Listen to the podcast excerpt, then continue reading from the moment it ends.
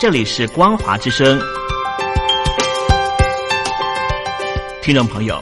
从现在开始，请您一起来关心最近发生的新闻事件。欢迎收听光华随声听。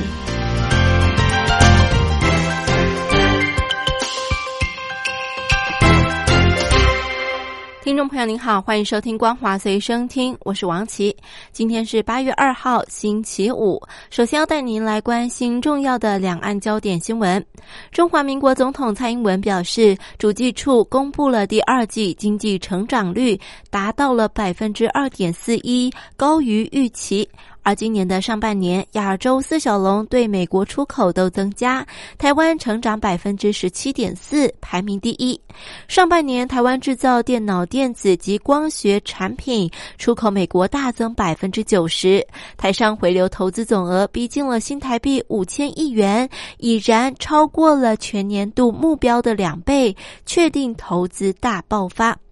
蔡总统指出，好的成绩不是偶然，因为三年来耐心的调整台湾经济体制，去年开始更是提前应应美中贸易战的冲击，协助企业回台投资，布局全球，现在的成果都已经陆续展现。针对中国文化和旅游部网站公告暂停四十七个城市居民来台自由行的通行证申请核发，总统蔡英文表示，中国大陆暂停旅客来台自由行的签证是战略上的一大错误。蔡总统说明，真正认识台湾最好的做法，就是两岸人民交流当中最自然、最真诚的部分。现在他们的权利被剥夺了，替他们感到不舍。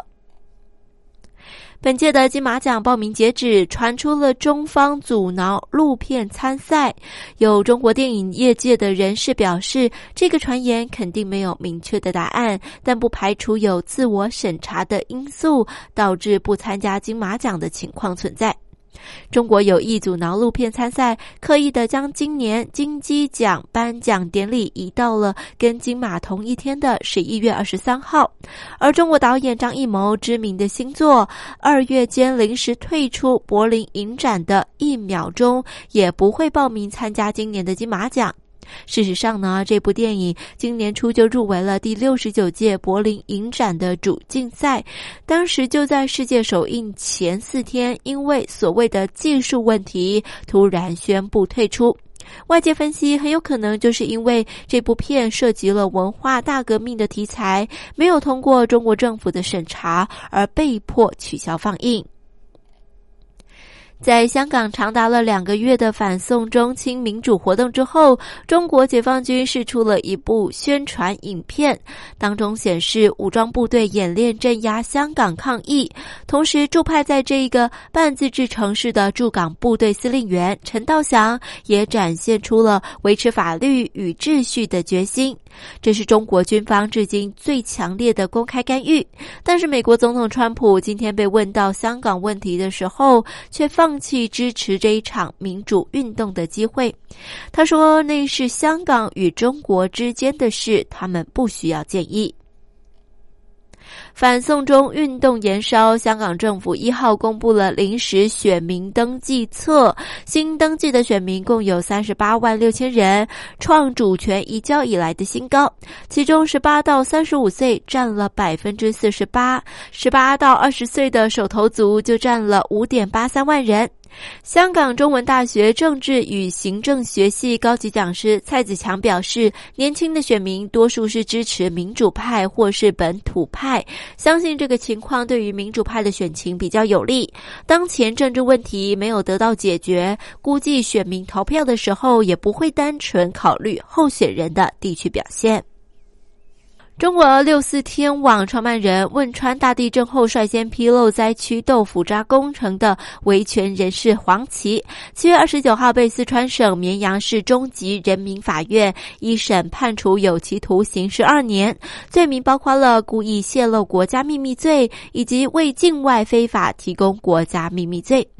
美国国务院今天以发言人欧塔加斯的名义发出了声明，表示美国对于黄奇遭到判决十二年徒刑的情况深表关切。声明指出，黄奇透过了六四天网揭露中国腐败与侵犯人权行为的勇气，让他多次获得了无国界记者组织的奖项。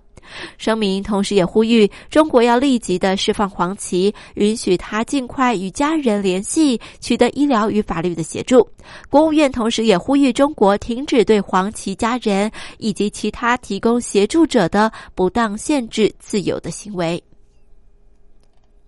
接下来带你关心重要的国际焦点新闻。美国二号正式退出了中程飞弹条约 （INF），扫除美俄之间军备竞赛的最后一道障碍物。外界忧心中共会趁机加入这一波的竞赛，加上俄国、美国与北约在欧洲的角力，恐怕会让国际体系陷入了严重的不稳定。联合国秘书长古特瑞斯就警告，INF 走入历史，意味着世界对于核战的制约机制正在逐渐的消失。南韩今天成为日本第一个从适用贸易优惠白色名单当中剔出的国家。日本内阁官房长官管义伟说，这是为了妥适的实施出口管理，对于相关管制措施进行重新的检视，没有意要影响日韩的关系。那么，南韩对日本发动的贸易战，已经在国内形成了一股团结一致对日的氛围。从南韩的立场来看，会认为这次的措施是日本针对前征用工的问题报复的措施，也让人不得不忧虑，陷入报复引来报复恶性循环的危险性将会随之增加。南韩青瓦台表示，青瓦台国家安保市长郑义荣召集了有关部会首长开会，讨论北韩凌晨发射不明发射体的事宜。南韩合同参谋本部表示，北韩今天清晨两点五十九分和三点二十三分左右，从咸镜南道永兴地区向东部海域发射了短程发射体。而两天前，北韩也从东部的江原到元山市向东北方海域发射型号不明的发射体。韩美情报部门认为，北韩所发射的是短程弹道飞弹，但是北韩官方媒体一号却说这个是大口径可控型的火箭炮，还公布了类似的照片。那么从初期的情报来看，这次发射的发射体与前次的情况是相当类似的。好的，以上就是今天为所有听众朋友们所整理的光华随身听新闻。我是王琦，我们下次再会。